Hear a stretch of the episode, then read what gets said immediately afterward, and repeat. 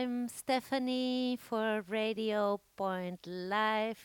Uh, this afternoon we've got a very interesting artist in the in our studios, Nasiri and uh, uh, Son Sufi Experience. Welcome to Barcelona. Um, is an uh, artist of Iran, uh, resident in Stockholm and Son is from Barcelona, I think, isn't it? Mexico. Okay, cool. Um, it's a pleasure to have you uh, with us uh, today to listen to your music, to discover your music.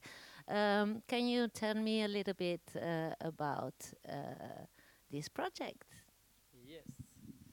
Um, well, we play organic Oriental music combined with electronic music and uh, we use a lot of live instruments and ethnic sounds together with electronic beats. And we play always improvised live sets. Yes. yes. And the instruments we use uh, today is i play the oud which is arabic lute and flute and clarinet and different uh, percussions. And then we have analog system with electronics and uh, yeah Yeah, cool. And um, what I was wondering a little bit, you you you call it uh, Sufi experience, so that is uh, traditional Sufi music. Uh, what uh, can you talk me about Sufi music first, and how do you match that with electronic music? Yes. yeah sure uh, the traditional music overall not just necessarily the sufi music but all the traditional music we have in the world for me it's very much uh, how it reflects uh, our life as a human. Like for example uh, all acoustic music that we have it's it's always reflects the feeling of love or the nature or the beauty or the sorrow for example. And uh, it's like the world based music. And then we have the electronic music which is uh, so much more infinite and you don't really you cannot calculate always where it goes and it's like for me it's much more like time and space a bit outside. So for me it's like the world futures the space Yes. of it. And uh, yeah i think the purpose of this project is to to uh, enhance and uh, bring up this oriental or these traditional uh, styles of music in trance and in meditation that people have used for many years to get into rhythm with singing and uh, now to bring it into the nightclubs and stuff like this Cool, interesting. Because Sufi is uh, is about cir- circling something that is like a loop. So I think it maybe it uh, it's uh, like uh, it match in that way, no? The digital music and Sufi. I think like this. Um, this Saturday you are um, um, performing in Freedonia. Uh, Saturday, 15 March. On Thursday. Okay. Thursday, uh, 50 March, isn't it? At what time? At 9 o'clock, uh, everybody goes to Freedonia because uh, it's uh, to listen to uh, Nasiri and Son, uh, featuring Son. Um, and after uh, the 25, 22 in March, where, where are you playing? It's in Metric Market, but that one is the complete show and it's coming and uh, it's part of the Sufi experience and is the dancer. And will be amazing because she's amazing too. And uh, we'll be there at we will be there at 8 playing. So everyone if you want to come too 15 of March and 22 of March 22 of March with a beautiful dancer. Wow. Um, what I wanted to ask you also, uh, you ha- you have any record or where can we listen to you? Is it is it on YouTube or on Spotify or something, or you have uh, some uh, uh, record coming? We have a SoundCloud page that's called Nasiri Music, and we also have the Facebook page, the Sufi Experience. And this project is very new. We started just four months ago, so we have some live gigs and uh, we have uh, releases coming out soon. Okay. Cool. And what I wanted to ask you, Son, uh, about all these beautiful electronic devices you have here. Can you talk a little bit about that? Because I've never seen them before. So that's interesting for me. It's not a normal uh, DJ set, no? Yeah, uh, basically this is a mixer. It's an MX1. You have four uh, mono channels and one stereo channel in mini jack. You have uh, four USB channels, what you can use with another from the same brand uh, via USB or uh, put it with Ableton. and you have the other two uh, free too for for digital. So basically, I can uh, use um, Ableton with analog instruments at the same time and control everything from here. And I have here a drum machine called TR8. Have a really nice uh, sounds from 808, 909, 707. Um, this is a bass uh, synthesizer. It's really cool. It's like 303, more or less, like this acid no sound. This is a Volca kick. This is for bass, sub bass, kicks too. It's pretty cool. And this is a Volca FM. It's a FM synthesizer, so you have arpeggiators and you have the um, you can play with the transpose velocity. Well, you will see. It's really it's really nice. Thank you so much. Wow, super, super. Hey, um, good luck in your uh, stay here in Barcelona, and I'm very happy to have you here and to listen to you. And uh, thank you.